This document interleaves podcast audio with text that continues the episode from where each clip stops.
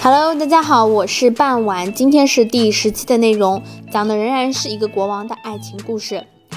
I will give the crown to my brother and leave England. I must follow my heart. You tell me that it's a crime to fall in love. You tell me that it's wrong to be happy. How strange this country is. An hour later, Edward telephoned Wallis. The Prime Minister says that a storm is coming, Edward said. So I want you to go away. Wallis packed her bags and left for France. Then Edward went to see his mother. It was a sad, strange, and angry meeting. Do you know what you are doing? The Queen asked. Look out of that window. Outside this palace, there are 400 million people who call you king.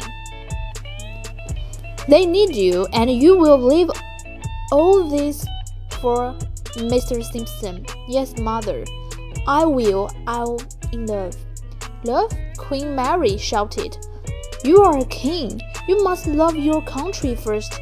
But I'm also a man, Edward said softly, and there's nothing that I can do.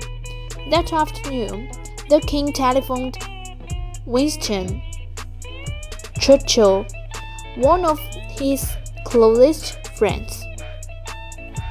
I have some sad news, Edward began. Last night, Mr. Baldwin came to see me. I have decided to go away next week. Do you mean on holiday, sir? No, Winston. I'm leaving England. I'm, I'm never coming back. George will be king. But that's not right, sir. You are a free man. You must stand and fight. No, the king said.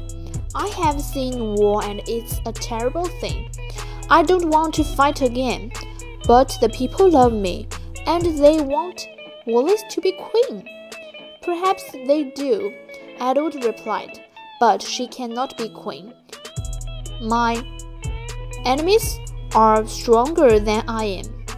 I am just a sailor. And when the winds change, the sea moves and it takes my boat away.